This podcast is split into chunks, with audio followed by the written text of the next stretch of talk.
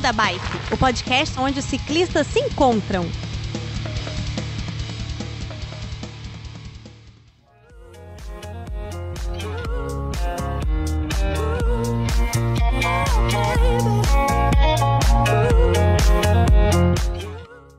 Pessoal do Beco da Bike, tudo bem com vocês? Bem-vindos a mais um episódio do Beco, seu podcast onde ciclistas se encontram. E eu acho que esse deve ser o segundo ou terceiro episódio é, intercontinental, como a, a Júlia falou comigo no chat quando eu convidei ela para gravar de última hora. Então vocês já viram aí quem está participando, a nossa queridíssima Júlia. Tudo bem, Júlia? Seja bem-vinda novamente ao Beco. Como é que você tá? Tudo bem, com calor. Prazerzaço estar de novo por aqui. Ah, imagina, o prazer é todo nosso. E ali do ladinho da Júlia, olha que coincidência, gente. Esse mundo tão grande, mas a gente acaba se encontrando nas quebradas. Bem-vindo novamente, Fio. Tudo bem, Fio? Tá com saudade de você, safado.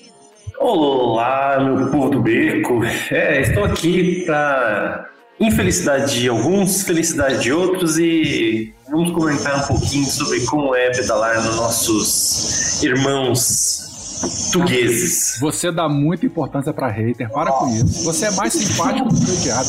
Para. Veremos, veremos, veremos.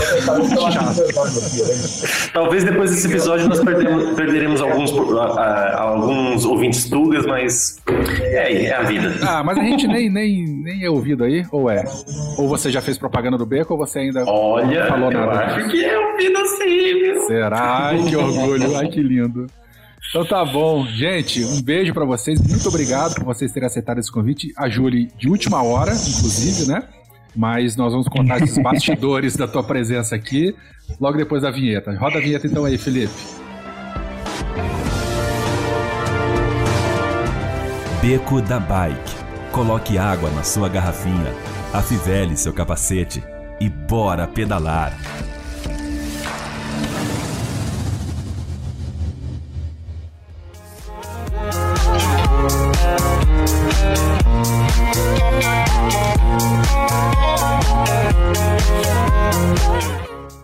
Bom, é, a gente estava conversando aqui, esse é episódio completamente sem pauta, né? Há tempos eu queria saber do Fio como é pedalar, aí em Portugal. Eu já comentei, né, agora há pouco. E aí a Júlia está chegando aí também. Fio, os ouvintes do Beco já sabem que você mora aí, né? Porque de vez em quando a gente fala mal de você e fala que você está aí. Uhum. É, mas, Julie, é, você deu uma mudança, antes da gente começar a falar especificamente, né? Você deu uma guinada, eu não sei nem de quantos graus, na tua viagem, né? Pois, que você estava lá em cima, desceu, é. subiu, desceu de novo, infelizmente teve o um roubo de cacau. E de repente, do nada, você aparece aí na Europa. Eu acho que você podia não se apresentar, porque a pessoa que nesse momento não te conhece, essa pessoa tem que ser excluída da sociedade, né? Mas eu não. acho que você podia, vamos adiantar essa parte, mas conta aí como é que foi essa guinada, desde o que aconteceu com o Cacau e como é que você foi parar aí na Europa. A pessoa que, eu não me, que não me conhece vai ouvir os dois, os, uh, dois ou três, né? Acho que foram dois podcasts. Não, eu acho que a gente já gravou. É, enfim, Primeiro, beco, excluída da sociedade. Que é propaganda, hein? Tem, é. tem resumão, tem resumão lá, porque é um dos, um dos podcasts que eu conto quase toda a história, né? Ai, que delícia. É, mas é oh, muito. E aí, é, eu tava indo pro sul, só pra dar esse contexto de pular, né? Uhum. Eu tava indo da América do Norte em direção ao extremo sul da América do Sul, no Peru. Eu tive uma uma lombada maior do tamanho dos Andes, tive a minha bicicleta roubada, tive que fazer uma pausa para me recuperar, recebi a ajuda. Cacau, né? Finada Cacau. Isso. Poxa é vida, isso. que você, a, você oficializou o nome dela, inclusive no nosso segundo episódio aqui, hein? Lembro até Exatamente. hoje. Oh, Exatamente. Foi, foi, praga, foi praga não, né? Foi mal olhado de Chicó. Tadinho. É a cara dele isso mesmo. É. Não, ele queria que eu carregasse na Cacau uma, uma boneca que parecia uma carranca, meu. É, Era uma boneca horrível. É a, a, a e, boneca demônia lá de Recife. É, é muito demônia, é muito. Ele queria, ele queria que eu carregasse aquilo. Eu falei, tá não, não vou carregar. Vai falando aí, vai falando que eu vou pegar a minha. Eu vou falar, meu, se eu carregasse, talvez se eu tivesse com a, com a demônia, talvez eu tivesse, a, a Cacau ainda tivesse comigo. Acho que é o oposto. É, foi, com certeza foi alguma zica que ele jogou em cima para você usar e como você não usou, é isso aí. Chico, é. Chico tem essas mesmo. Enfim, aí eu tava indo pro sul, super apegada ao caminho, né? Foi uma, essa foi uma discussão que eu tive muito comigo mesma, dessa coisa da gente de como a gente, uma vez que planeja, né, mesmo que no meu esquema, né, ah, eu tava viajando já há seis anos, todos seis anos na estrada, super devagar, né, o, o, o extremo sul da América do Sul tava longe ainda, mas é, quando você coloca na cabeça né, um, um, destino lá no final, mesmo que esteja lá na frente, é, você acaba se apegando a esse destino, né? E a todo o caminho que leva a esse, a esse final. E, eu, e toda vez que alguém falava assim, meu, você tem certeza que você quer continuar, né, na América do Sul, nos Andes, que tá tão difícil. Toda vez que eu falava dos Andes, eu chorava. Aí eu falava assim, quero, é isso, eu quero chegar lá no extremo, quero chegar lá na Terra do Fogo. E aí eu percebi que eu tava super apegada. E no budismo tem um dito, um dito, né, de de que o apego é uma das raízes de toda dor, né? É uma raiz importante das dores, assim. E eu falei, meu, se eu cortar todos os, todos os, tudo que tá me causando essa dor, será que melhora? E aí é, junto eu fiz um teste de, de, de, ancestralidade, que foi super legal. Eu não sei se vocês já fizeram esse teste de ancestralidade. Eu sei qual é, mas eu não fiz Meu, ainda, fácil. Gente, é muito legal. Você porque... fez o tal completo ou aquele. Não, como assim completo? Porque dizem que tem um, te... um teste, você faz o mesmo teste, colhe uma única vez. Mas aí você tem assim, tanto por cento das informações, mas se você pagar um plus, você tem 100% das Ah, sim. Você tem, você tem um negócio de, de uns de uns resultados médicos também. Isso. Mas eu não paguei, eu paguei só o simples mesmo. E aí eu fiz esse teste, meu, é, é, animal, assim. Eu tinha o meu, no cromossomo X, por exemplo, né? Então, aulinha de biologia, mas é, rapidinho. No cromossomo X, nós mulheres temos dois X, os homens têm dois, X, um X e um Y, né? No meu X, um dos alelos, um dos bracinhos do meu cromossomo é, é uma bagunça. Essa é minha mãe. Porque tem Deixa sua mãe saber disso. Você falou isso. Não, eu falei pra ela, eu falei, ó, é. tá vendo isso daqui, mãe? Isso daqui é você, porque ela é uma bagunça, assim. Ela tem, ela tem África, ela tem América Central, ela tem Europa, ela tem, ela tem muito de, de indígena americano, né? Sul-americano. Nossa, que lindo. Ela tem holandês, ela tem, ela tem uma bagunça ali. Mas o outro alelo, o outro bracinho, ele é com completamente japonês. E não é só japonês, ele é completamente japonês da ilha de Kumamoto, a ilha Nossa, que meu super avô. específico, hein? É muito específico. Eu não sabia que ia dar essa especificidade, porque eu fiz nos Estados Unidos. E uma das coisas que eu tinha lido é que os, os países asiáticos ainda não têm uma amostragem significativa o suficiente para apontar mas apontou a ilha que meu avô saiu em 1932 para vir para o Brasil. E aí eu fiquei super chocada, porque eu nem sabia, lá, dava ali no, na amostragem, eu nem sabia que dava para dar mais de 50% japonesa. Dá 64, dá próximo de 64% de japonês. Nossa. Eu falei, caramba, meu, e é uma linhagem que eu sou super distante. Eu falei, quer ah, saber? Quem olha para você nem parece, né? uhum. Eu sou. Fenotipicamente, eu sou mesmo. Muito. Quem olha. E você sabe que é engraçado, Vetter? Eu olho no espelho, eu não me vejo tão japonesa como as pessoas me veem. É porque aqui no Brasil, eu acho que tua mãe, você comentou com a gente, é de Maceió, não é? Teu... Do Maranhão. Do Maranhão, perdão. Minha mãe é nordestinaça, é, assim. É. Então, então, você se identifica muito, né? E acabou. Muito, passando. muito, muito. E eu sou muito ligada a essa família. E a fam em comparação com a família japonesa, que é super reservada, é uma família bem menor. Minha família do Nordeste é aquela coisa, né? Você chega em alguma cidade, todo mundo é primo. Uhum.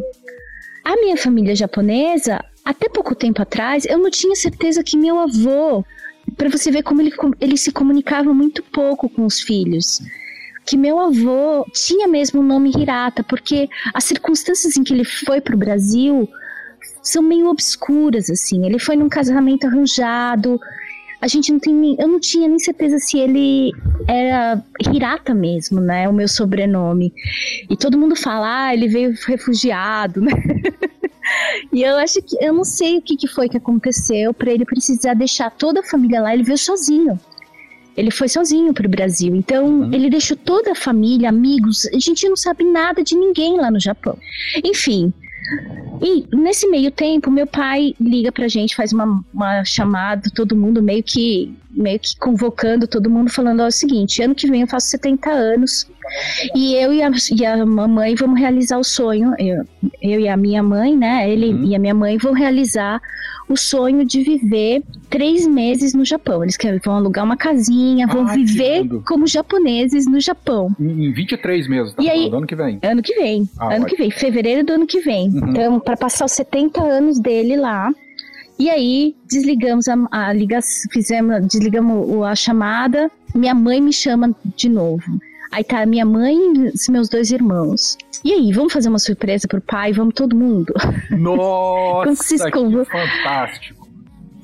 E aí, quando eles falaram isso, falou assim: Meu, eu viro a bicicleta agora pro leste. Júlio, para essa gravação agora e, vai, e corre, viu? Que você tá com pouco tempo, hein? Você vai eu ter sei. que atravessar muita coisa. Hein, eu menina? sei. E eu tô, na, eu tô só na Espanha ainda. É, né? Então ó. tem menos de um ano para chegar. Também não é assim, né? É, a coisa é, tô indo. Sim, sim. Tô indo em direção.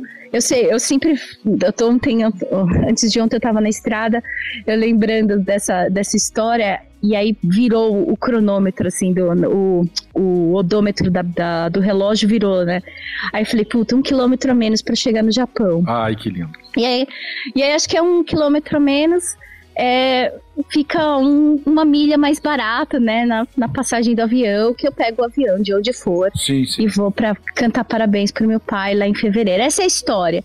Eu chego em fevereiro, eu tenho que estar no Japão, não importa se é pedalando claro, ou se é claro. metade pedalando, metade voando, não importa. Tô, tô, tô indo pro, em direção à minha ancestralidade. Bom. E aí você desembarcou então em Portugal, tem o quê? É, não tem um mês, né? Mais ou menos? Ou, tem um tem? pouquinho mais de um mês. Tem Entendi. um pouquinho mais de um mês. E o mês. E o Portugal é tão pequenininho, né, Fio? Porque eu pedalei, pedalar, pedalar mesmo por Portugal oh, e já oh, saí. Peraí, peraí, peraí, rapidinho, Júlio, Júlio, rapidão. Fala. Antes fala. de continuarmos essa questão de Portugal ser do tamanho da cidade de São Paulo, é... eu quero dizer que você não está tão longe assim do Japão. Eu joguei aqui no Google Maps, você está a 10.531 quilômetros de distância. Então, sendo assim, se, se você fizer em 10 meses, mil quilômetros, tá, tá, tá limpo, você chega lá. Tá tranquilo. E mil, e mil quilômetros é muito, muito. É possível de fazer, né? Sim, Imagina sim, que sim. Alasca e Canadá, eu cheguei a fazer 1.700 quilômetros no, no mês. Aí, ó, então... tá tranquilo, mês que vem ah, você tá lá já. Passando por uma atual zona de conflito de interesse pois mundial. É, é, Puta, é verdade. Você vai passar por, por lá?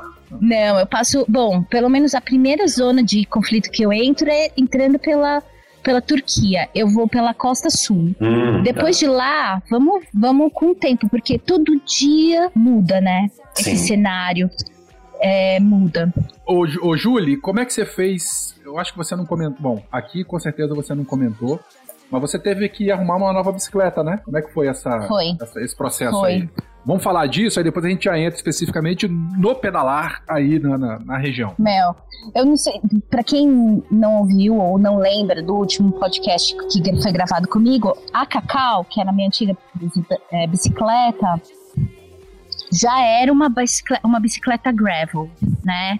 Com algumas adaptações, mas ela já tinha uma geometria, toda uma configuração que tendia mais para o gravel do que para uma para uma road ou para uma ou, ou mesmo para uma touring, né? Uhum.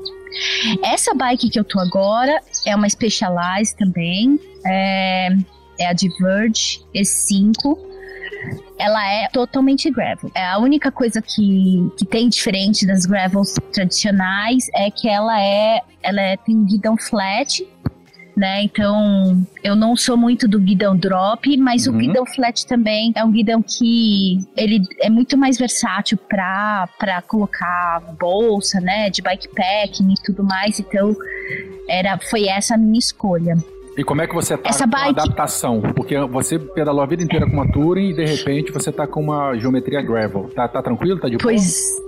Tá ela é, ela é ainda mais gostosa do que a cacau. Ai. Mas eu vou te falar que ela. Eu acho que tem muito do, do bike fit, viu? Uhum. Porque eu transferi o bike fit da cacau praticamente ipsilis literis pra essa bike, assim. É, e, e ela ficou perfeita. Eu dei uma mudada no pedal dela, ela tá com um um pedal um pouquinho mais largo, né? Ela tá com um pedalzão, quem olha fala que acha até estranho. E mudei, claro, o selinho. Entendi. que é um Brooks. Essa bicicleta é um apoio da Specialized Iberia. Bom, é, eu E vou eu- começar, desculpa, Julie, é, eu vou Pode. começar aqui com, com o hate em cima da minha pessoa, que eu até hoje eu não entendo por que, que vocês usam esse banco duro do cacete, que feio, meu Deus Que do banco, céu, cara. é Você muito... tá falando do Brooks? É, é Ah, você é um chato. Você é o velho do beco. É duro. Nossa Esse molde é senhora, o. Brooks é muito zoado, eu não consigo entender esse daí. Tem Qual um que é o seu Brooks selinho, Phil? Puta, é o que vem na bicicleta. É o, é o, o meu, por exemplo, o meu é veio na Trek, né? Então é um Bolt Ranger que, que veio nela, assim, nada, nada demais. É, o dia que você botar Meu. um cilindro largo da largura da sua bunda, você vai ver o que é conforto. Deus me livre, eu fico todo assado. Se colocar no tamanho da minha bunda, vai colocar um sofá. Uai, tem que ser proporcional. Aqui, eu queria só Meu. fazer um parêntese aqui, Júlia, que você estava falando, e eu fui caçar um- um- uma informação para o ouvinte aqui. No Beco da Bike 101 e 102, a gente fez uma entrevista com Aurélio Magalhães. Ele fez mais ou menos o caminho inverso que você vai fazer. Ele saiu da China e veio pro Brasil pedalando. Então, assim, era para ser seis meses, mas na verdade ele tá há mais de ano na, na, na estrada, né? É, já chegou no Brasil, obviamente, mas ele conta o caminho inverso, de lá para cá. Mas volta então. E o Aurélio, e o. Aurélio faz 15 refeições por dia, né? Porque ele é, ele é um ficcionado por comida, Isso. ele quer aprender todos os pratos de todos os Uhum. lugares. Eu falo, meu, você precisa ter você precisa comer. tri- Eu faço duas refeições por dia, né? Eu tomo um café da manhã, aí eu, eu rumino o dia inteiro, porque eu vou mastigando coisa que eu coloco no, na, no perto de mim. Sim. Aí eu só vou comer à noite de novo. é, Ele não, ele para pra tomar café da manhã, almoçar, lanchinho da tarde, janta.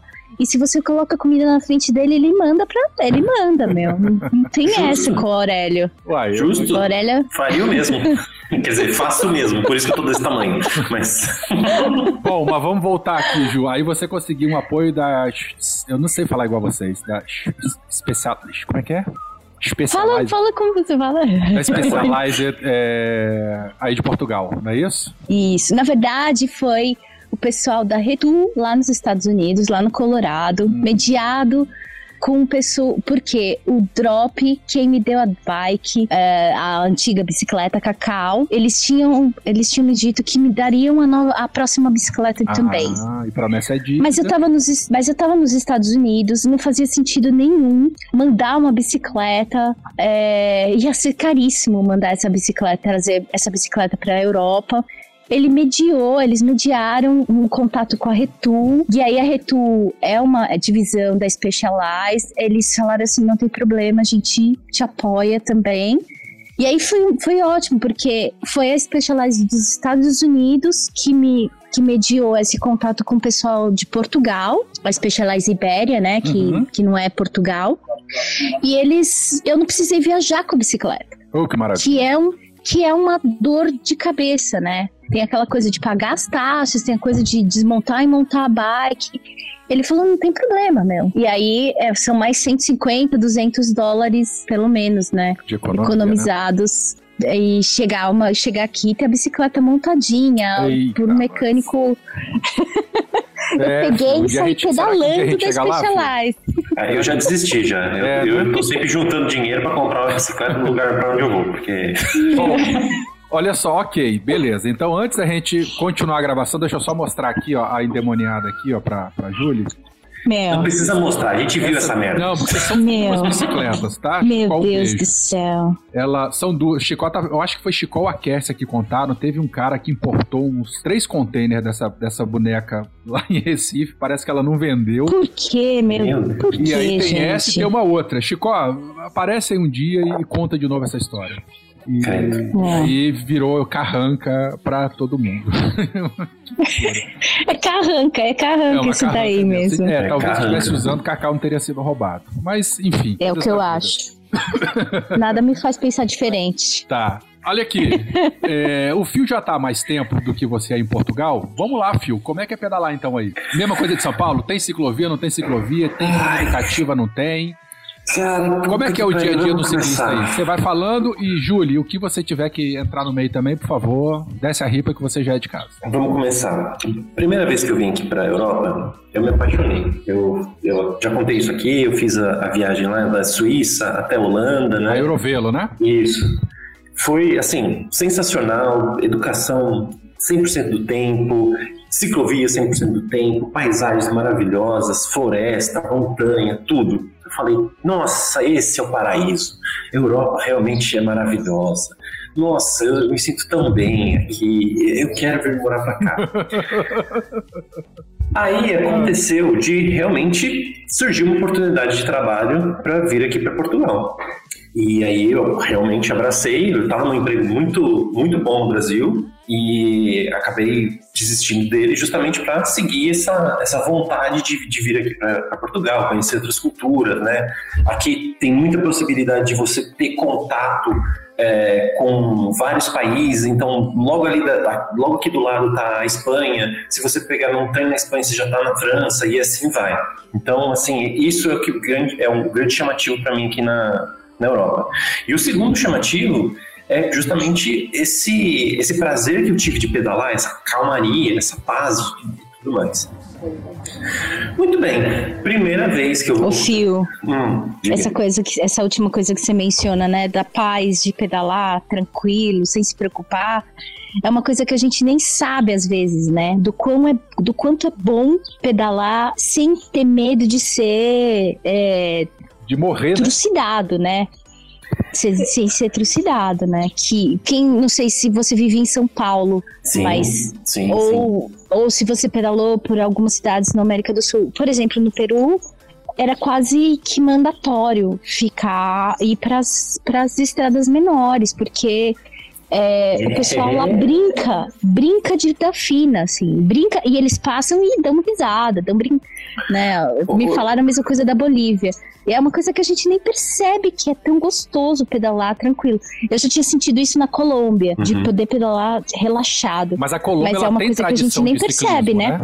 O pessoal tem, lá curte tem. o ciclismo. Parece inusitado assim, é verdade. Né? A gente fala de ciclismo, ainda mais ciclismo competitivo, pensa Estados Unidos e Europa. Mas a Colômbia ela tem uma tradição de ciclismo muito grande, por incrível que pareça. É, Mas fala, é. Fio, continua, desembola. Então, e só, só falando aí, Julie, a gente também fez uma, um pedal de São Paulo até. Até. Caraca, esqueci, Uruguai.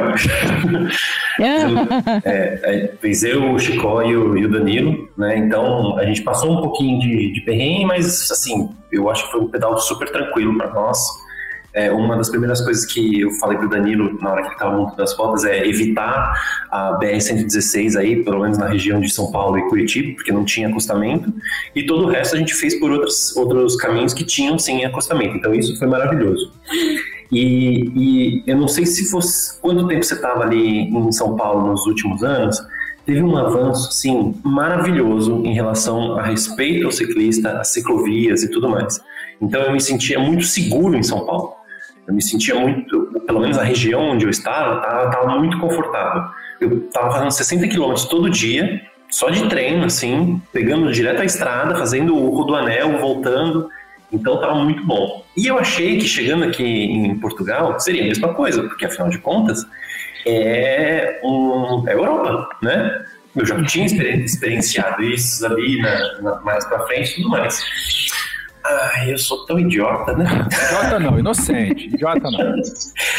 Bom, aí o que aconteceu? É, a primeira vez que eu fui fazer um pedal, eu fui fazer um pedal para uma praia que tem aqui perto da minha casa. Você, ó, né? onde você tá morando? Fala aí pra galera. Eu atualmente estou morando aqui em Almada, que é cruzando o Rio de Lisboa. Então é ainda Lisboa, é a zona metropolitana de Lisboa, mas não é a, a, a capital mesmo, sabe? Para chegar aqui eu tenho que pegar um barco, a diferença é essa. Um barquinho desse de, de translado, como chama? É... Balsa. É, é uma balsa, mas tem um outro nome. É... Ferry. Ferryboat, isso, exatamente. Então, assim, é, é super tranquilo, eu, eu adoro o lugar onde eu moro e a, a casa é muito boa, é um calor do cacete, mas tudo bem. Eu achei. É outra decepção que eu tive esse ano, porque eu cheguei ano passado, né? Cheguei em setembro, e então tá numa, numa temperatura muito boa. É, aqui é uma calmaria para dormir, não tem barulheira, então, nossa, foi maravilhoso para mim. E, mas voltando ao pedal, é, eu fui fazer um pedal até uma praia que tem aqui perto, que é 30 km daqui. Aí eu comecei entrando pela, pela rodovia, já um um acostamento ok, meio, meio zoadinho assim. Eu falei, mas tudo bem, tô protegido, não tem problema. Quando eu cheguei na estrada que dá pra praia, já não tinha acostamento. Já, já começou a, a, o meu alerta ali, né? Eu já falei, nossa, agora sim, agora eu vou começar a me estressar e tudo mais. E não, não, não tive nenhum tipo de estresse, cheguei na praia sem problemas, voltei sem problemas também, tudo ótimo. É, só lembrando, tava na, na, tava no, no grande problema ali da, da, da pandemia, né? Algumas uhum. pessoas já estavam vacinadas com a primeira dose, outras não. Então ainda estava naquele conflito de, de todo mundo saber o que que está acontecendo, né? E então eu via que o trânsito estava bem não tinha carro aqui, praticamente. Os carros estavam parados. Então, eu comecei a fazer vários pedais para lá, porque, como eu falei, eu estava tentando fazer um pedal de 60 km por dia, né? E, e aí, o que aconteceu? Aí, o, os níveis de, de Covid começaram a baixar. Os níveis abaixando, as restrições começaram a baixar também. Com as restrições abaixando, as pessoas começaram a sair de casa. As pessoas saindo de casa começaram a ter carros na rua. Começaram a ter carro na rua, ah. aí, aí começam os problemas. Uh, aí eu comecei a sentir tudo que eu sentia lá atrás em São Paulo, é, sem as ciclovias. Eu comecei a sentir os carros sendo jogados para cima de mim, buzinar, me mandar para parque, é, xingamento e tudo mais. Sério, cara? Aí, nossa, assim, igualzinho então, não mudou nada. Nossa, pior. Eu, eu, senti pior, porque assim, aqui eles gostam muito de correr, velho. É um absurdo. Aqui eu sinto Portugal uma sociedade extremamente carrocrata. Eles pensam tudo no carro. É muito difícil você ver um transporte público assim que realmente te leva onde tem que te levar. Os transportes públicos não são integrados. Eu não posso, por exemplo, pegar um trem e depois o metrô. Eu tenho que pegar, pagar o trem. Depois que eu paguei o trem, eu ainda tenho que pagar o metrô. É, o barco também não é integrado, então, nossa, é, é, bem, é bem complexo. Eu, eu, foi a minha grande decepção isso daí. Então eu comecei, eu comecei a me, me sentir um pouco pressionado para os lados de cá, né? Onde eu estava. E, e, eu vi, e, eu, e uns amigos meus que já estavam aqui, eles começaram a falar: nossa, não, acho que é impressão sua, porque não é assim, eu me sinto muito mais seguro aqui. Amigos mais, portugueses ou brasileiros? Brasileiros. Ah, brasileiros. Mas que pedalam também? Que pedalam. Mas aí eles Eu acho que até a Júlia deve conhecer. A... Então. Mas eles pedalam também? Pedalam também. Eu acho que a Júlia deve conhecer a, a Daisy e o Thiago. Ah, Conhece? é verdade. Conheço. Então. Eles cicloativistas, inclusive. Sim, sim, sim. Então, e eles achando que, que aqui era muito melhor. Só que eles, só que depois de um tempo eu comecei a perceber, eles estão com uma cabeça de três anos atrás. Eles sabiam como era São Paulo três anos atrás. E três anos hum. para frente mudou, muda muita coisa. Muitas ciclovias são inseridas, muitas políticas públicas de controle de velocidade foram reestabelecidas, né? Porque teve aquela, aquele problema que teve as velocidades aumentadas e depois voltaram às velocidades humanas de novo, né? Então, teve toda essa mudança nesse tempo e eu estava acostumado com isso. E aqui, é, tudo bem, falam que ah, se você atropelar um ciclista, é, vai, vai ter o caos na sua vida. Mas, assim, eu não vejo essa preocupação de não atropelar. Eles passam muito perto, em alta velocidade. Eu acho muito, muito difícil isso. Na cidade de Lisboa, Fio, eu senti muito ainda aquela hostilidade pré-ciclovias lá, do, lá de São Paulo, mas principalmente dos motoristas de ônibus. Olha só que estranho. É, é, eu, eu, sinto o contrário. Eu sinto que Foi os, foram os únicos. Eu tenho uma impressão muito diferente da sua. É, é, é muito estranho isso, né? Porque, assim, como eu disse, é, o, os meus amigos que estão aqui, eles têm uma impressão que é melhor que São Paulo. Eu tive a impressão que é pior que São Paulo. E que os motoristas de carro mesmo são piores e os motoristas de ônibus são melhores. E aí você, Julie, teve a impressão que os motoristas de ônibus são piores e os motoristas de carro são melhores.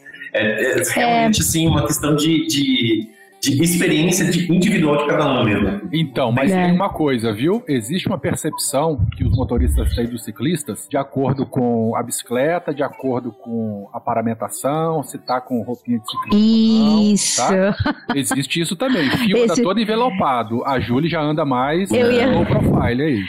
Não, eu não sei se vocês sabem daquele estudo. Vocês conhecem aquele estudo holandês? Que, a, que num dos. Eles colocam vários. A, a mesma pessoa, a mesma bicicleta e aí ele, um tá todo, tá de capacete, tá de lycra, o outro ele sai, mesmo caminho, mesma quilometragem, mesmo horário, um estudo científico muito legal. E ele, uh, depois ele coloca, um, coloca capacete, tira capacete, cabelo longo, cabelo curto, roupa de ciclista, roupa de civil, né? Eu falo uhum. que é roupa de civil, mas... em tempos de Tour de France tem que falar que é roupa de civil. É. Sim. E e aí eles descobriram mesmo que tem uma diferença Na do tipo de, né? de, a percepção do, do, tipo de pessoa que tá pedalando a bicicleta. Fios, acho que você precisa dar uma relaxada aí. Que você tá andando? Dá uma aí, disparamentada. Dá uma disparamentada. Não, o pior é que assim, Julie, eu sou. Eu sou meio a meio, na realidade. Eu sou meio. meio envelopado, meio, meio solto. Porque assim, eu odeio o short de ciclismo. Ele não tem bolsa, eu não consigo levar as coisas. Se eu preciso tirar o celular, é um caos. Então eu gosto muito de, short comum, né? Short de, de usar mesmo. Já a, uhum. camiseta, já a camisa de ciclismo eu acho o contrário. Eu acho que as camisas normais que são ruins, porque elas não têm bolso. Então se eu preciso levar câmera, é, ferramenta, etc., eu não tenho onde guardar. então quanto mais é. tiver, melhor. Mas voltando. Então, aí eu comecei a procurar é, outros lugares para pedalar aqui, né? Procurar outros, outros pontos que fossem mais seguros, que tivessem é, acostamento, essas coisas tudo mais. Aí chegou no, no, primeiro final de semana que eu estava aqui e, e eu falei, ah, vou, vou fazer meu primeiro pedal longo, né? que eu, em São Paulo também, todo final de semana a gente estava fazendo pedal de 100, 150 quilômetros para conhecer outros lugares, né, confraternizar e tudo mais. Aí tem, um, tem dois lugares aqui que eu, que eu queria conhecer, que é a Boca do Inferno, né, que é um ponto, é um ponto do, da costa aqui de, de Lisboa que tem arrebentação, então é bem bonito né? É um ponto turístico bem conhecido. É perto de Natal? O... Não, Natal não, Nazaré? Não, não, é, é bem mais para baixo. Nazaré é bem mais para cima. Tá, porque tem uns picos aí de, de ondas gigantes em Nazaré. Sim, sim, Nazaré. É, é, outro, é outro lugar que eu também quero conhecer também. Tá. É, então, tem aí a, a Boca do Inferno, e um pouco mais pra frente da Boca do Inferno tem o Cabo da Roca, que é o ponto mais a oeste de, da, da Europa. Né? Então, seria tipo o, ponto onde estaria mais próximo do Brasil. E aí eu ia ligar para os familiares, etc. Oh. É, lógico, né? Fazer aquela. Ó, oh, pertinho de vocês agora. Bom, tem um negócio aqui que me deixa maluco, que são os trilhos dos bondes que andam pelo meio de Lisboa. O que eles falam aqui é que se você não caiu ainda, você vai cair. Nossa, mãe. É, pois é. Um beijo então, pra quem é já... posto de gasolina aqui no Brasil. Porque posto de é, gasolina tipo aqui no Brasil tem aquela valeta em volta, né? Oh, meu Deus. É, o problema daqui é... Bom, eu já chego lá. Então, com, com isso em mente, é, os meus amigos que estão aqui, eles também comentaram muito, ó, toma cuidado com os treinos do trem, toma cuidado, toma cuidado, toma cuidado. E eu já pensando nisso, eu já fiquei sempre alerta, ó, vou evitar o máximo de trilho, né, se estiver perto do trilho, eu vou diminuir a velocidade no máximo, passar com calma e tudo mais. Me conhecendo, eu sabia que eu ia me ferrar muito. Então, eu, eu, peguei, tracei a rota, que é tudo pela, pela costa aqui de, de Lisboa, subindo em, em direção a, a, ao norte, e, e fui pedalar. Peguei o barco, saindo daqui de casa, cheguei em Lisboa, comecei a pedalar com calma, por, por ciclovia. Eu falei, ó. Nós fizemos o mesmo caminho, só fazendo esse parênteses, viu? Ah, é? Eu, eu fiz essa rota para subir pro Porto. Boa, boa. Ah, então você tá indo por cima, não por baixo. É, por cima, por cima. Ah, tá, entendi. Então acho que tá até mais perto daqueles 10 mil quilômetros de, que eu falei, viu? então, mas assim, então eu continuei, continuei pedalando e tal, peguei a, a ciclovia ali que tem na, na margem do, do rio Tejo e tal, que o, o rio Tejo desemboca ali no mar, então é meio Tejo, meio mar. E, e, continuei seguindo até que cheguei numa parte que eu vi que o trilho do trem cruzava a via e eu tinha que seguir reto. Eu falei, opa, chegou o momento. Tenho que ir com calma, prestando atenção para não cair. Sendo assim, já diminuí a velocidade passo por cima da primeira parte do trilho e a roda de trás daquela, uh, daquela cambaleada. Eu falei, ui, caramba, é agora, toma cuidado. Aí eu consegui salvar. Quando chegou na segunda parte, né, é o segundo, segundo ferrinho do trilho, não deu, não deu como. Tomei um rola ferrado, fiquei todo torto, caí no meio assim da, da avenida, tava, fiquei mal, o, o joelho ficou todo esfolado, mas assim, eu já tô acostumado. Meu joelho tá você mais calejado. Ou tinha gente com você? Não, sempre sozinho. Ai, fio. E aí, aí eu levantei, né? Tal, tudo mais. Olhei a bicicleta se tinha quebrado alguma coisa, não tinha quebrado nada. Olhei meu joelho todo sanguentado. Daí falei, ah, eu já atravessei o rio, não vou, não vou voltar agora, né? E aí eu segui, segui pedalando e tudo mais. Uh, com dor na mão, que, que arranhou, com dor no, no joelho, que também arranhou e tal, mas paciência é, nos lugares que eu parava para comer ou beber alguma coisa, o pessoal falou: Nossa, você quer. Você chamou um médico, etc. Não, fica tranquilo, já. Eu sou tá, brasileiro. Tá Nunca vi aquela, não. brasileiro, aguenta. Tá tudo bem, já, já limpei aqui, já passei, já passei água do mar, tá tudo bem. Nossa, sabia? já, já dei uma cuspida aqui, tá limpo. É tipo isso. Saliva fala, é desinfetante. É, passa custo. É. Mas você é. vacilou, cara, que você não tava, que você tava sozinho, cara. Você tinha que estar com alguém do lado. Pra pelo menos a pessoa tirar a foto, né? E mandar pra Ah, sim. Já, che já, chegamos aí esse, mais pra frente também. Esse foi o seu vacilo, filho. o nosso, né? De perder esse momento. Pois é, porra, o cara nem parece que é gerador de conteúdo. Ai, Ai filho. Olha o vacilo, olha o vacilo. Aí você chegou em casa, aprendeu com erro ou já caiu de novo? Não, depois, depois disso não, nunca mais caí. Né? É, tanto é que a primeira coisa que eu fiz depois foi comprar um pneu de gravel, né? Que é aquele pneu com, com os cravinhos mais, mais pequenininhos assim, né? Mas que eles seguram melhor. Entendi. Então, então a, a minha bicicleta ela tá com o pneu de gravel na frente e o pneu de speed atrás. Então eu tenho o mix das, duas coisas. Se eu, perder a se eu perder a traseira, ainda dá tempo de recuperar. Se eu perder a frente, Ficou mais pato ainda, né? Ficou mais marreco ainda, né? exatamente, exatamente. Por falar em pato, aqui tem um monte de pato. Eu tô louco pra ir lá no, no, no parque que tem aqui perto, pegar tudo quanto é pato e trazer aqui pra casa. Bota empoleirado na sua bicicleta e tirar uma foto com os amigos que reclamam da Exato. Eu tô pedalando com um patinho preso na bicicleta. Oh. Oi, ó. um patinho com capacete, olha, ah, eu um sei patinho que é. Eu adoro esses daí. Eu adoro esses daí. Não, você sabe qual é a treta do, do pato com marreco ou com grável, né, ô Júlio? Ou você tá andando porque você acha bonitinho? Eu ganhei, eu não sei não. Ah, Eita, filho, meu Deus do céu, o que que foi? Eu não, você começou. Não, Como é que é isso? Que é, você que é o, é, o, é, o, é, o, é o bulinado dessa história. Nossa. Ah, bom, falam que a, a Gravel é um pato. Como é que é o pato, Julie? É. O pato, ele não voa direito, não anda direito e não nada direito. O que eu sou totalmente contra isso, porque o pato ele voa, anda e nada. E é a mesma coisa que a bicicleta. Pois é, os ela, haters ela consegue... da, das grável, né? Fala que. Uhum. Então a pessoa que ah, tem esse pato vou... aí, eu não sei se ela tá querendo te trollar.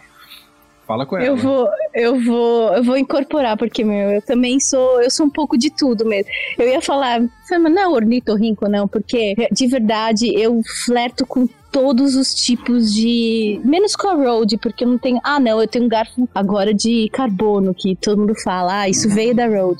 Falei, meu, Então, eu sou eu sou o Frankenstein. Meu, vou, vou vestir a, a camisa do pato aí. Boa. É, não, é. Assim, é, a Gravel é a bicicleta das bicicletas. É, você consegue usar ela pra tudo. É maravilhoso. Pois, é.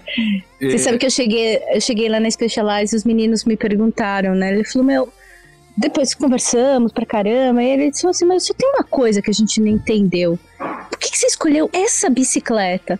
Porque me parece que aqui em Portugal, lá em Portugal, né? Eu já tô na Espanha. Uhum. Mas lá em Portugal, a gravel ainda não é uma bike que pegou muito, né? É um mercado que tem crescido agora, mas não é uma coisa que pegou muito bem pro pessoal de Portugal, pelo que eles me falaram. Você é. sente isso também, Phil? Portugueses, desculpa, mas.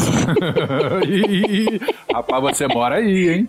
E você eu sei, eu sei. tem ouvinte português, então, ó. Eu sei, mas desculpa, português, vocês são muito. Vocês têm uma mente muito fechada para muita coisa. É, é, foi o que eles me falaram também. É eles assim, me falaram. As coisas tá demoram muito, né? É, exato. E assim, a Gravel já está aí há, há, tanto tempo, já está consolidada aí. Tem, a gente tem tantas é, é, competições, tem eventos de, de, bicicleta relacionados a isso, eu acho que não, não, não, faz mais sentido ficar achando que é uma bicicleta que é ruim. É. Só, nem, só um minutinho. Nem parece aquele pessoal, né? A primeira civilização a se lançar em, em viagens transoceânicas, né? Pelo mar, né? Pois Pelo é. mar. Pois é. Um povo aventureiro, coisas, né? né? Pois é. Desculpa, voltei. É, então, e, e aí e, e eu vejo muito disso também aqui em um monte de coisas de, de, de Portugal. Eu, eu, sinto que, eu não sei se é porque é uma, uma, uma sociedade um pouco mais velha, né? É, idosa, vamos dizer, vamos usar essa palavra, uma, uma sociedade mais idosa. Tanto é que é uma, é uma das grandes preocupações. Pronto, agora população... você vai falar que todo mundo aí usa bike assistida elétrica e você. É sim, sim, grande eu parte falar, usa essa Eu vou te falar bosta. que eu vi que eu vi road elétrica sim. me passando na estrada. Eu vi. Mas sim, foi pelo senhorzinho, senhorzinha pedalando? Ou... Nada, nada, nada. Lycra boy. Ai, meu Deus céu. Aí é... Lycra boy. É, é, Werther, aqui é ridículo essa, essa questão de. Olha, quem está falando cara. isso é filho eu não tô que mora é, Eu não tô falando mal. Eu também não tô falando mal de elétrica, não, gente. Eu tô. Aí, ó. Eu tô. Eu tô falando mal, sim. É, assim. Mentira, me inclui. Você disse que a gente tem ouvidos portugueses, filho. Você toma. Caguei, caguei. se, tá, se tá usando bicicleta elétrica, não, recebe, não merece meu respeito. Olha aí, eu tentando levantar a bola de fio no começo do episódio, dizendo que esse negócio de hater dele é só uma invenção da cabeça dele, vai me caga agora. Ai, meu Deus. A existência dele em Portugal. Saiu daqui fugido, Júlio, por causa da galera que não gosta dele. Tá a verdade, essa é a verdade da saída de fio do é, Brasil. Isso. Ele é um exilado da violência dos haters. Aí vai conseguir renovar o A verdade dele. vem à tona. É, pois é, breaking news. Ô, Fio, antes, só pra. Antes, eu quero. Eu tenho uma outra dúvida aqui antes da gente jogar pra Júlio. Você disse que a percepção dos teus colegas brasileiros é dessa e tal, mas e do, dos colegas portugueses? O que, que eles acham do trânsito aí? É normal? Normalizar a violência? Acha que não é isso ou também a galera é preocupada? Você diz os colegas portugueses é, que, que pedalam. Que, que pedalam. É, ou você não, não, tem colegas portugueses? Então, é, esse é um dos pontos que eu ia comentar. Eu não tenho muitos amigos portugueses que pedalam, tá? Ai, é... Você quer um abraço? Quero. Tá sozinho. Tô precisando. É, tanto é que, assim, é, é, muito difícil aqui se enturmar, né? É, Ai, Fio, que pena que a gente não se encontrou aí. É, é assim, a, depois que a gente sai do Brasil, a gente percebe como o, o povo brasileiro é maravilhoso, assim. É. é. É, muito fácil a gente ter amizade, a gente trocar ideia, a gente trazer aí as pessoas junto, né? E já, e, isso não é uma crítica para os portugueses, tá? Isso é faz parte da, da cultura deles e é Mas isso cadê aí. esse povo latino, aconchegante, caloroso? Cadê? Península então, Ibérica é latina, né, cara? Não, né? Não, né? Poxa vida. Tanto é que, assim, o, o, pessoal com quem eu mais me, me, que eu fiz mais amizade, que eu consigo pedalar uma vez ou outra, são brasileiros. Entendi. Porque, porque assim, às vezes o pessoal tá pedalando e aí faz um grupo para pedal e aí ao invés de marcar um grupo de pedal como eu fazia no Brasil, né? Ó, gente, amanhã, amanhã 5 horas da manhã saindo da praça do, do ciclista na, na Paulista, vamos embora seguindo tal lugar. Ah, beleza, vou, vou, vou, vou, vou. Tudo bem que chegando na hora, dois ou três não vão, né? Normal. Sempre é, ok, mas sempre juntam um grupo de pelo menos três pessoas para ir pedalar, três, quatro pessoas para ir pedalar. Aqui, eu não vejo eles combinando isso. Eu vejo muitas vezes eles combinando um com o outro fora do grupo, sabe? Ah, saquei. E, aí eu fico. É, vou fazer o quê? Entendi. E aí eu tento, e aí eu tento procurar pedais para eu fazer aqui sozinho e tudo mais. E, e aí eu caio no problema de cair em lugares que são extremamente complicados. Só que. Mas você tá com o Mo agora aí, né? A Dani foi pra aí. Você tá isso, isso que eu ia falar. Isso que eu ia falar. Aí a Dani veio pra cá e agora eu tô dando uma uma treinada nela para a gente começar a fazer alguns pedais mais longos. Então, a gente está tentando fazer 15 pedais, é, 15 km por dia com ela, pegando subida e etc. Porque aqui tem subida, não está escrito, né? e, e de fim de semana a gente está indo até a praia, que são 30 km, e ficando lá durante o dia e voltando. Ô Fio, então, é... e quando é que você vai fazer o teu primeiro BRN aí em Portugal? Então, para fazer o BRM, preciso, antes disso, eu preciso explicar uma coisa. É, depois de todo esse processo, eu estava num emprego que não estava legal também, eu, é, era um ambiente meio ruim, assim, tóxico, é, bem tóxico na realidade. E, e aí juntou um ambiente de trabalho ruim com um, a falta do que mantinha minha mente no lugar, que é o pedal, aí eu comecei a ficar meio depressivo, ansioso e todos aqueles problemas que a gente tem, né, de, de uma migração já causa na gente e, piorou ainda mais sem eu ter o, o meu prazer comum. Então, com isso, eu deixei de pedalar, comecei a comer muito doce e etc. E, e comecei a, piorar. Então, é, eu falei, nossa, eu preciso começar a treinar mais e tudo mais. Eu comecei a tentar ir atrás de lugares que fazem o BRM, né? Uh, ah, para aqui, né, o, o uh, ah, para tentar me incentivar a fazer isso. E aí começa a primeira diferença do Brasil. Uh, aqui, para você conseguir participar das provas, você tem que se filiar aos clubes. Ah, entendi. Não é só então, você. Entendi. Porque o clube aí é mais. Não é no sentido figurado como aqui no Brasil, né? O não, não é, é, uma não é só quem faz, né? Entendi, entendi. Exato. Então, assim, eu já tinha, você já tem que pagar uma taxa para entrar no clube e ainda tem que pagar outra taxa para executar o, as o, provas. As provas.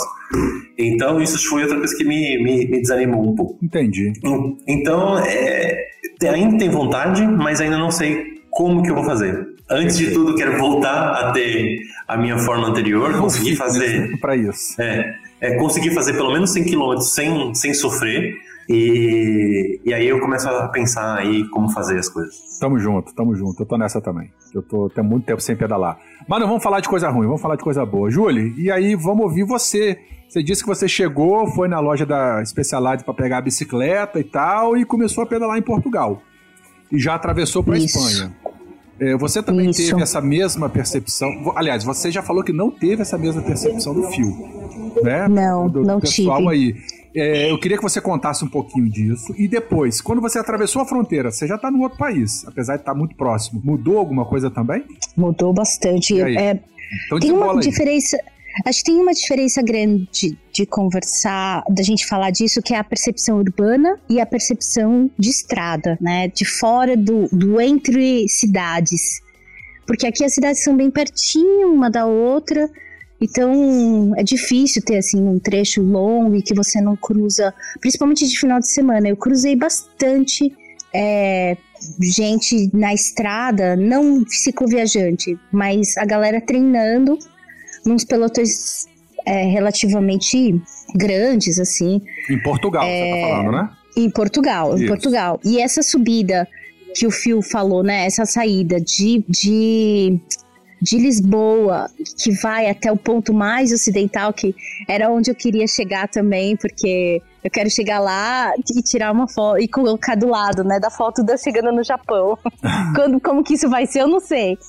Mas é, eu queria, então fui até esse lá, até essa, esse, esse ponto. E nesse trecho, que é uma estrada simples, sem acostamento, bastante com bastante curva até ali.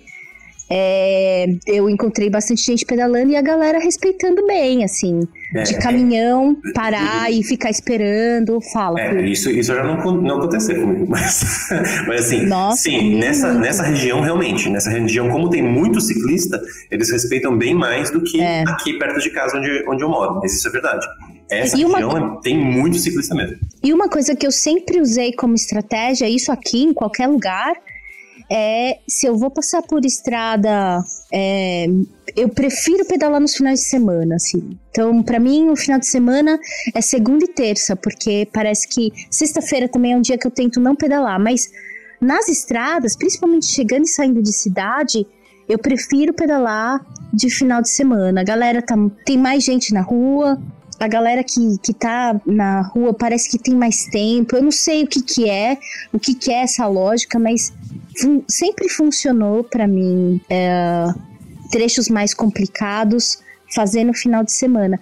Esse trecho eu fiz durante a semana, mas é, mesmo assim eu tive um, uma, boa, uma boa experiência com, com o pessoal na estrada. Moto, moto, teve moto que fez. Mas é também diferente, né, Fio? A minha bike carregada, né? Eu tô com dois alforges, tô com a bolsa de, de selim, tô com a bolsa de guidão. Então, é... eu acho que, que tem aí uma vibe diferente também, né? Eu é, né? Tem uma eu... outra coisa também, Julie, que é, pode parecer estranho, mas faz sentido também, tá? E, e, isso foi uma coisa que eu comentando aqui com as pessoas, elas começaram a, a, a perceber isso também.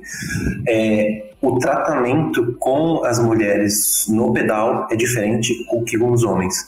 Parece ah, que eles têm ser. muito mais cuidado com as mulheres do que com os homens. É, eu percebi isso. Isso não deixa de ser um, um, um machisminho, né? É um desses. É, o ideal é, é, uma é tratar sutilezas. bem os dois, né? Exato. É, os dois são Exatamente. Sim, sim. Isso, essa é uma é um dos é uma das nuances do, do, dos micromachismos, né? Que a gente não.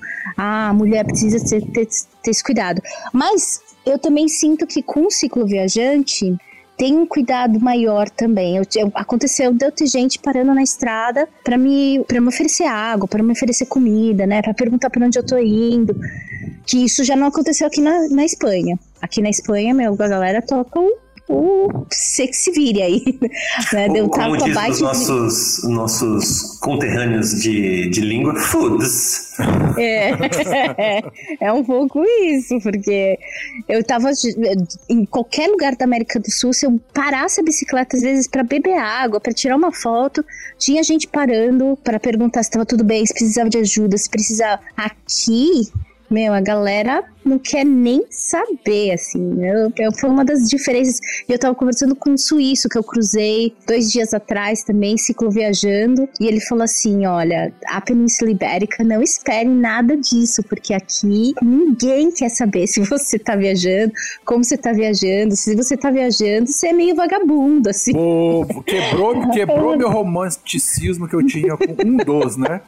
Porque eu até comentei agora há pouco, uai, é tudo povo latino e, e latino, né? Não, a gente é muito mais. da casa do outro. Não, Brasil. Nós somos muito mais amorosos, muito Sim. mais amigáveis. A gente é muito legal, meu.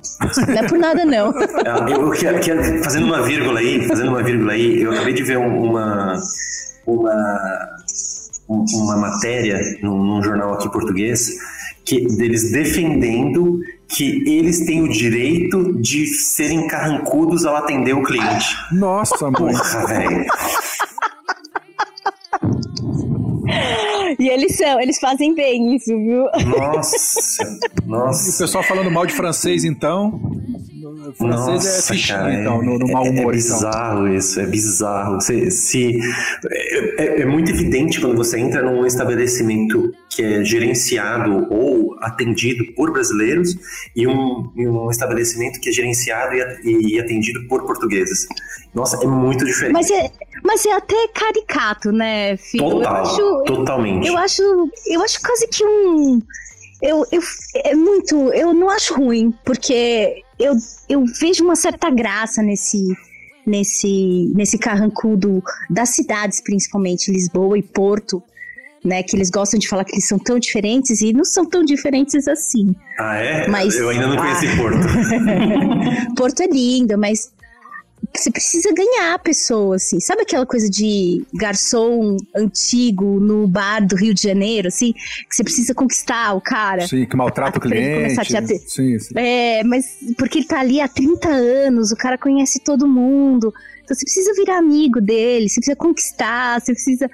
Os caras são assim aqui. Tem, começa meio ríspido, ríspido mas depois de um tempo eles vão eles vão amansando aí quando você vê eles estão te dando dica de onde para onde ir por que que é bom o que que é bom né eles eles são muito orgulhosos da terra deles aqui mas esse esse car essa carranca aí de primeira essa máscara de primeira eu, eu aprendi a entender. Aqui na La Mancha, só para dar um pulinho assim, mas é bem rápido. Uhum. Aqui na La Mancha, esses, essas pessoas aqui, elas precisam ser carrancudas mesmo. Meu, eu peguei 48 graus às 11 da manhã. Os caras vivem em caverna. Ali na região dos moinhos, né, da história de Dom Quixote, os moinhos são verdade, de verdade, da história de Cervantes. Estão lá, né? Eram 34, mas agora são 10. E aí você. Essas pessoas vivem em cavernas, literalmente. Elas ficam 14, 16 horas do dia delas dentro de casa. Elas acordam super cedo, elas comem pão duro. Hoje não tanto, mas ainda tem essa tradição da dureza da vida. É super seco no verão e é super frio no inverno. Eles, eles têm, é tudo muito extremo lá. Eu entendi por que, que os caras são carrancudos ali. Eu falei, você tem que ser mesmo carrancudo, porque não, não dá para ser muito. Eu até perguntei para uma senhora, falei, por que, que vocês vivem aqui?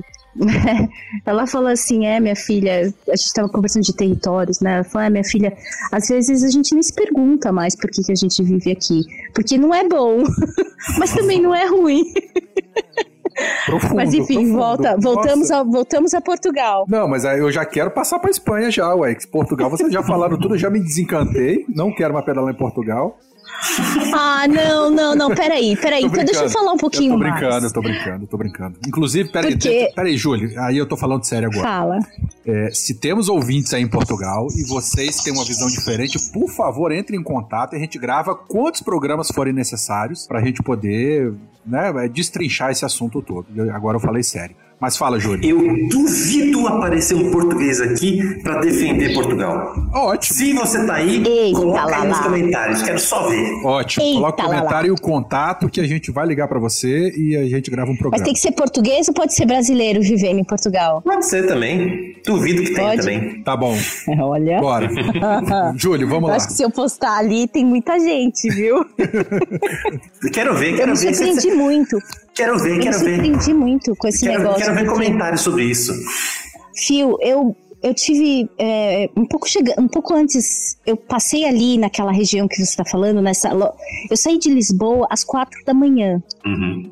Eu cheguei lá no, no ponto mais ocidental não era nem seis horas da manhã. Sim, sim. E, meu, tinha gente, tinha uma moça me esperando lá para me dar café da manhã. Que tinha prometido que ia me dar café da manhã, né? E eu falei assim: não precisa, eu tô carregando comida. Ela falou: não, mas eu quero te conhecer. E foi lá e me deu. Marisa, o nome dela. É, obrigada, Marisa. Café um da beijo, manhã. Marisa. Ajudou. Beijo, Marisa. É, é, portuguesa? Tá. Portuguesa. Só para você entender um pouquinho melhor, Júli, aqui nós somos ou Tugas ou Zucas, tá? Ah, eu não sabia isso disso. É. Eu não sabia. Era Tuga. Isso. então era portuguesa, portuguesa da, dali, né? Então, eu meu, me esperando pra, com frutinha e tudo mais. Então tem esse outro lado. Aqui em, Portu aí em Portugal, mas acho que a gente pode falar da Península Ibérica como um todo, uma coisa que você não passa sem é, comida boa. Nossa, sim. Pedalar, aqui, pedalar aqui é um paraíso. E a Pô, comida Júlio, você é falando muito barata. que você só toma, faz duas refeições por dia, aí é sacanagem, hein? Um é muito sacanagem, boa. mas é porque eu, ainda mais nesse calor, eu não tenho muita fome. É, é fome. A gente perde bem a fome aqui mesmo, porque é muito quente. É muito quente. Parece que eu tô, sei lá, no Nordeste, cara. Eu, é pra piorar, nesse momento aqui. que nós estamos gravando, tá tendo uma série de incêndios florestais aí, né? Sim, sim. Um deles, inclusive, foi pertinho de aqui de casa. Oh, que lindeza. É, é. A, a, casa ficou cheia de fuligem, foi horrível. Você chegou Não, a passar gente... perto de algum incêndio, Júlio? Nessas últimas Passei. Na fronteira Portugal-Espanha, eu passei ali no Rio Águeda. Eu passei várias áreas de foco de incêndio. Ali foi a minha primeira vez que a polícia me parou, a polícia espanhola é, me parou porque eles não estavam, é, já estava já a promessa, todo mundo já estava falando das ondas de calor, né? Que tava para chegar, tava para chegar, tava para chegar. Eu não ouço rádio e também não vejo televisão. Hoje jornal não existe mais, então eu não estava sabendo. E aí uhum. foi o guarda na, na na estrada que me falou: olha, a gente só tá passando para saber se você tem água suficiente, se você sabe onde você vai ficar, se você vai parar daqui a pouco, porque a gente está recomendando não fazer exercício físico das 10 da manhã às 5 da tarde. E aí, o que, que você fez depois disso? Mandou um foda-se ou realmente parou e. Não, não, não, não, não, não, calma aí, calma aí. Werther, não é foda-se, é foods. Foods. Você mandou um foods? um iFoods ou você continuou? Eu tava na beira do rio Águeda quando ele me parou, né? Uhum. Eu já tava quase sem água. Aquela fronteira ali não tinha, não tem, não tem controle, né? É a fronteira mais livre que eu já passei na minha vida, assim. Tem até um vídeo no, no meu Instagram, quem quiser ver. Isso que é legal da Europa. Você cruza Eu nunca tinha passado por uma fronteira assim, nunca. É muito engraçado. É, o Fio passou por uma fronteira assim. Na volta ele por se fudeu várias. quase que no. Não, eu tô falando do Uruguai e do Brasil. Na volta, ah, é verdade. Ali, ali foi foda. Vocês é, esqueceram? chorou no aeroporto, inclusive tem áudio dele chorando, tá? Vocês vão lá no episódio que eles contam a história dessa cicloviagem. Ele achou que estava abafando no final, choro, mandou áudio chorando para Danilo. Mas é, é, é piada interna, continua, Júlio, desembola aí. Aí você estava perto do rio, né? De, eu, de, o que eu faço perto de água, assim, né? Quando eu, eu molho a roupa toda, me molho, entro no rio e saio em 10 minutos eu tô seca. Isso já ajuda muito. Mas eu encontrei também um casal que encheu todas as minhas garrafas de água e, me, e aí eu continuei com água. Mas eles, eles me ofereceram também carona, se fosse o caso, se eu precisasse, era só ligar. Eles estavam num carro pequeno, mas me deram um telefone lá, um WhatsApp, se eu precisasse. Então, mas eu continuei, Peter. Eu, eu continuei. A minha, a próxima cidade que eu ia parar para comer alguma coisa de café da manhã, isso era, tava, ainda não era 10 horas da manhã, né? Lembrando, né? Eu, eu começo muito cedo. Então, esses horários que ele falou que são proibidos, eu normalmente não não é que eu, não, eu quero estar. Tá, eu, não, eu não consigo ficar fora. Não dá para ficar. É muito quente, é muito quente. Eu me lembro, eu acho que eu me lembro de uma sensação ruim assim no sul do México, na península de Yucatán, que é um calor seco, mas não é desse jeito que tava, que tava aqui na Espanha principalmente foi muito ruim. 47 graus ali, 40, quase 48. Eu tava, eu senti que eu eu, me bateu um pânico, me bateu um. Me bateu uma sensação de. de eu falei, meu, eu vou morrer. E não tem pra onde fugir, né? Aquela coisa. Não tem. O calor vem de todos os lados, não tem pra onde fugir, né? É isso. Eu sentia que vinha calor de todos os lados. Parece um micro-ondas mesmo. Eu, lembro... eu subi o drone, hum. mas pra vocês terem uma ideia, eu subi o drone para ver se tinha alguma coisa, uma sombra perto. Eu tava passando no meio de um, de um campo de trigo não era nem 10 horas. Não, já passava um pouquinho das 10 horas quando eu, quando eu subi o drone. E aí deu 3 minutos no ar, o drone começou a dar pane de aquecimento. que horror, Eu vi uma. Eu vi uma nuvem preta que eu sabia que era ali era uma cidade.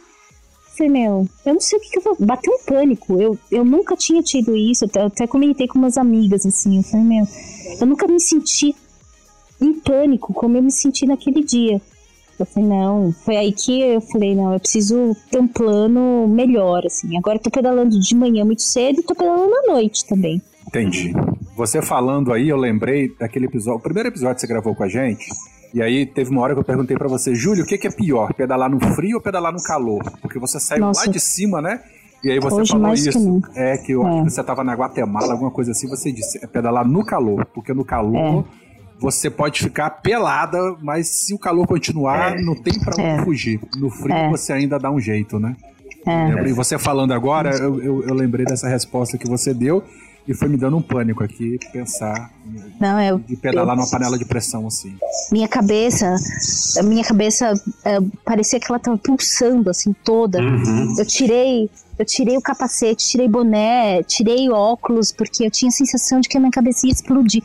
Foi horrível, foi horrível. Você tem Por isso que eu algum- vim pra costa. Entendi. Você tem algum plano B, assim? Você usa. Você- tem aquela, assim, um litro de água que você não abre nunca? Ou você tem, sei lá, alguma, Não, alguma tenho- coisa pra utilizar em alguma situação de emergência, assim? Verta, teve um dia aqui que eu bebi 6 litros de água. Não chegou a 6, deu 5 litros e pouco. Mas eu quase bebi 6 litros de água. É esse tanto de água que não tá dando conta desse calor daqui. E vem Nossa, cá. Julie, e- desculpa, desculpa, desculpa. Antes disso, 6 litros de água é o que tá sendo por dia aqui, pra mim, parado sem pedalar. Imagina a Julie. Nossa, que É. aumenta esse É. negócio aí. Pois é, né? Você, e você, e- mas é- não é só água, né, Júlio? São sais minerais, a glicose. Como é que você São. faz pra repor isso tudo? São, eu não sei, Werther, eu, de verdade, agora que eu tô começando, agora com esse negócio de não pedalar, de não sair, né, nesse, dá 10 horas, agora Aham. não, aqui na costa tá uma beleza, aqui na costa eu tô pedal- pedalando uma, uma rota que eles chamam ciclovia verde mar, é, uma, é praticamente tudo ciclovia, um, que é um tapete, ela parece, não tem quase ninguém, ou seja, dá pra se pedalar quase de olho fechado, passa debaixo por um túnel de árvores, assim. É maravilhoso. Eu tô no paraíso Nossa, isso agora. é uma delícia, né? Eu tô no paraíso. Venta, tem um, aí o, o túnel de árvores na ciclovia faz um, um, um túnel de vento, assim. Então, meu, eu não quero parar de pedalar. Aqui eu não tô mais precisando de tudo isso. Então, Entendi. tá muito mais tranquilo. Qual cidade Mas- mesmo que você? Que eu quero botar no Google pra dar uma olhadinha. Eu estou Na em. Oropesa del Mar. Eu tô é, na região de Valência. Tá. na comunidade de Valência. Já tô no país basco, né? Aqui Ah, não é, é- aqui não é basco, é Então Nossa, você tá, me matam você tá aí na região. você tá aí na região é, nordeste, mais ou menos, da Espanha. eu tô indo em não, não, direção perdão, a perdão, Barcelona. perdão, sudeste, sudeste da Espanha. Tô indo em direção a Barcelona, é isso. Tô entre Valência e Barcelona. Entendi. Eu ia pelas montanhas, mas tá impossível. Tá, ali é o coração da onda de calor, é onde estão mais. É, todos os gráficos ali é quase preto, assim, porque é uma gradação de vermelho bem escuro até verde, né? Nossa. Ali é quase preto, de tão vermelho que é. Julie, deixa, deixa eu só entender. Qual que foi o, o trajeto que você fez? Você veio aqui, Eu você saí. foi de Lisboa. Lisboa, é, Porto.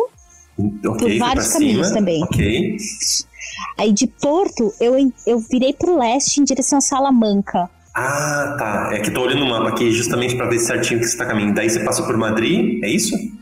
Aí passei Salamanca, Madrid, Uhum. aí desci. Em Madrid, eu falei, meu, não dá mais pra continuar aqui pelo centro. Porque a ideia era fazer Madrid-Barcelona. Você ia fazer Uhum. um Aí eu leste-oeste, assim, fiz- rasgando pelo meio, assim. Da... Isso, isso. E aí eu falei, não, não dá, cara. Aí eu desci pela Mas não dá por quê? Desculpa. O calor, cara. Não dá por causa desse Ah, por calor. causa do calor, tá bom. É porque, assim, Ali se você for ver aqui. é, é, é, desculpa, só comentários Pode importantes que eu, que eu escuto também aqui do- dos portugueses. Uma das coisas que está sendo muito problema aqui na, na, na Península Ibérica é porque essa região antes era cheia de árvores e ela não está mais dando conta. Então tá tudo É. se tornando um desertão. Já e- esse ponto que a Julia está comentando, já se você for olhar o mapa agora, você vai ver que é um, um- um trechão sem árvores, né? Tem as árvores aí em volta, é, perto da Cidade Real, é, Córdoba e, e tudo mais, mas ali, o meinho, Madrid, um pouco de Toledo e o resto, não tem árvore. Então deve ser um calor do capeta mesmo. Imagina que essa região, ela naturalmente, ela é uma região mais seca mesmo, né? Ela é uma região que a vegetação natural, ela é meio arbustiva. É o clima mediterrâneo, É, né? t- Aquele calor seco, é. com vento que sobe da África, enfim.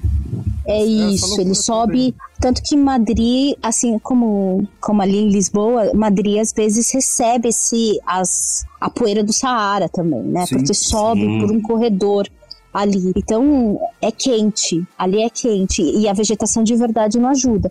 Mas a expansão da, da, da agricultura ali é, é, é pra- praticamente tudo trigo E agora só tem sobrevivido praticamente as uvas e as oliveiras, né? Que são adaptadas para esse, uhum. esse clima quente, seco. A terra esturricada. A terra debaixo das oliveiras e das, das, das, das videiras é, é seca, é esturricada. Eu falei, como é que ela Como é que pode, né? né? Quando é, muito... é, produzir uva, né? Que tem, que tem suco dentro dela numa terra tão seca assim. É, exatamente. Entendi. Enfim, eu mudei a rota, eu ia para Barcelona, direto de Madrid, pelas montanhas, e decidi vir para a costa, porque me falaram: bom, na costa é quente, mas pelo menos é mais úmido.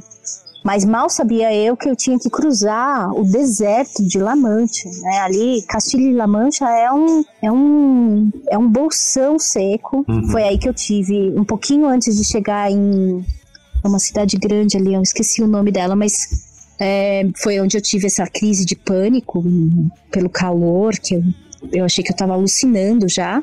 E, e cheguei em Valência. E agora eu tô na costa. Agora, meu, eu, can, eu paro, tomo, molho a roupa no mar, descanso, Nossa, lavo roupa. E essa água meu. transparente aí, né? Deve ser uma delícia. Exatamente, demais, exatamente. Nessas ciclovias maravilhosas, Entendi. nesse esse povo legal, meu. E aí tu ideia Comida... É tua ideia deliciosa. É seguir pelo litoral agora, seguindo Barcelona, é. depois pegar Mônaco, atravessar a Itália ou Não. pelo centro Aí, na verdade, de Mônaco eu pego uma um ferry para Gênova. Hum. Aí eu vou pular a França, pego um ferry para Gênova porque eu quero fazer a Grécia. Então, para ganhar esse tempo, eu pego esse ferry, que é, são 20 horas no ferry, é um ah, ferry longo. Entendi. É toda a costa, é toda a costa da, da, da França. E aí eu cruzo a Itália ali pelo, pela, pela cabecinha da bota mesmo. Entendi, mas aí eu você vai fazer descer uma linha o, reta. Aí você vai descer o Adriático e atravessar para a Grécia? Você vai descer a, a Itália? Isso. Margeando o Adriático? Não, não, não, não, não, não, Eu cruzo, eu cruzo por Trieste para para Eslovênia. Ah, Vou, entendi. A Eslovênia eu cruzo em um dia, na verdade. É uhum. um dia de pedal. Eu já tô na Croácia. É, a Croácia é outro também... país também que é do tamanho de São Paulo, né? a Croácia ou a Eslovênia? A Eslovênia mais. A Croácia é um pouquinho maior. É, Talvez seja São é, Paulo e Rio de Janeiro. a Croácia, eu já tô. Bom, na Eslovênia eu já tô fora da área Schengen. Porque toda a minha pressa é essa área Schengen. Que eu não posso ficar aqui mais de três meses. Uhum. E eu quero fazer a Grécia, que eu quero fazer tranquila, antes de entrar na Turquia. Ai, gente. E em setembro, eu tenho que estar tá aqui em Portugal de novo para dar uma palestra na Ilha da Madeira. Então eu tenho que guardar uns 15 dias para essa viagem de volta para a Ilha da, da, Madeira. Nossa, é. a Ilha da Madeira é lá longe, não é tipo é longe. aqui do lado. Não, porque ela vai de avião. É ilha oceânica, né? Ela não vai pedalando, vai de avião para a Ilha da Madeira. Relaxa. Olha, se tivesse como ir pedalando ia ser muito bom. Era mais certo que a gente conseguia chegar a tempo. Ai, Júlio, eu tô com o Google Maps aqui, eu fico ouvindo você, eu fico ouvindo a Aurélio, aí eu, ai meu Deus do céu. Que, que... Werther, essa, essa viagem da Croácia é outra viagem que eu tô há muitos anos querendo fazer, que são pelas ilhas da Croácia, que dá para fazer quase tudo na ilha, pelas ilhas. Vai ser uma versão mediterrânea uhum. daí da região do Lagamar. Ai, porque dá para fazer quase tudo pelas ilhas. E é, meu, incrível. Eu tô, eu tô empolgada para fazer Croácia também. Pois é, vamos Mas ter... até lá tem Itália ainda. Então, vamos ter muitos episódios mais para frente ainda com você, hein? Ó, e teu. Eu, eu, não é um contrato de exclusividade, não, hein? Mas sempre quando eu falar com você, você, por favor, me responda. pra gente poder gravar aqui, hein?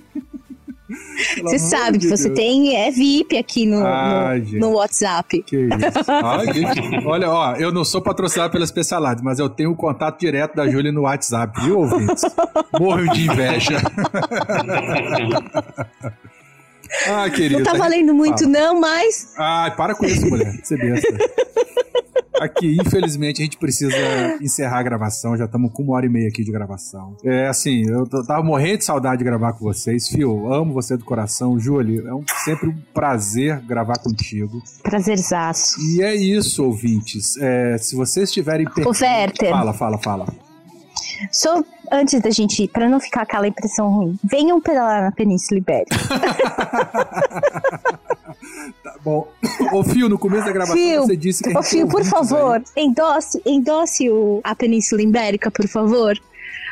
Se come muito bem. O isso que eu ia é falar, calma aí, calma aí. Um, um grande motivo para vir para cá é a comida. É, né? A comida é, é poderosamente boa. É muito. Meu Deus do céu, até a comida que eu faço em casa fica mais gostosa. É, é muito. E a comida em Portugal, na Espanha não tanto, mas é na, em Portugal é muito barato, muito barato. E é mais gostosa também. Ai, que é muito gostosa. Eu vou parar e essa toda comida... agora, senão eu vou matar vocês aí. Tem vinhozinho, o vinhozinho mais ralé deles é delicioso. Nossa, Werther, vinho de um euro é bom, de é. dois euros é sensacional. É. de eu três euros é vocês, eu tô usando agora. eu tava fazendo declarações trecho... de amor explícita pra vocês há três minutos atrás, eu já tô odiando vocês.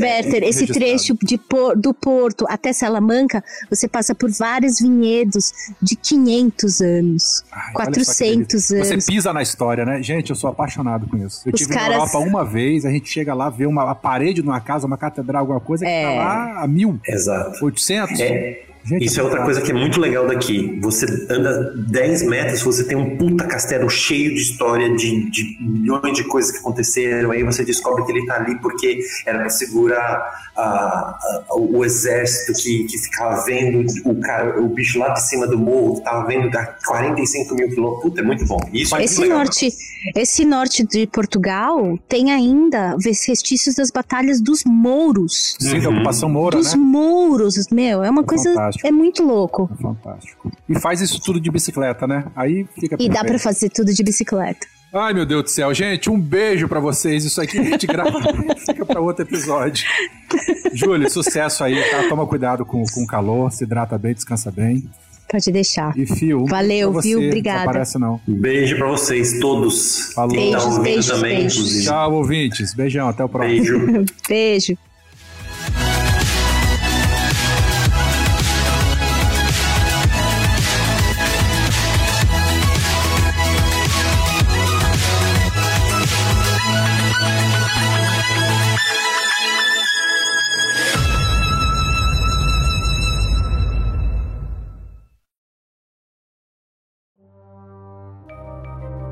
Este programa foi produzido por Mentes Deviantes. deviante.com.br.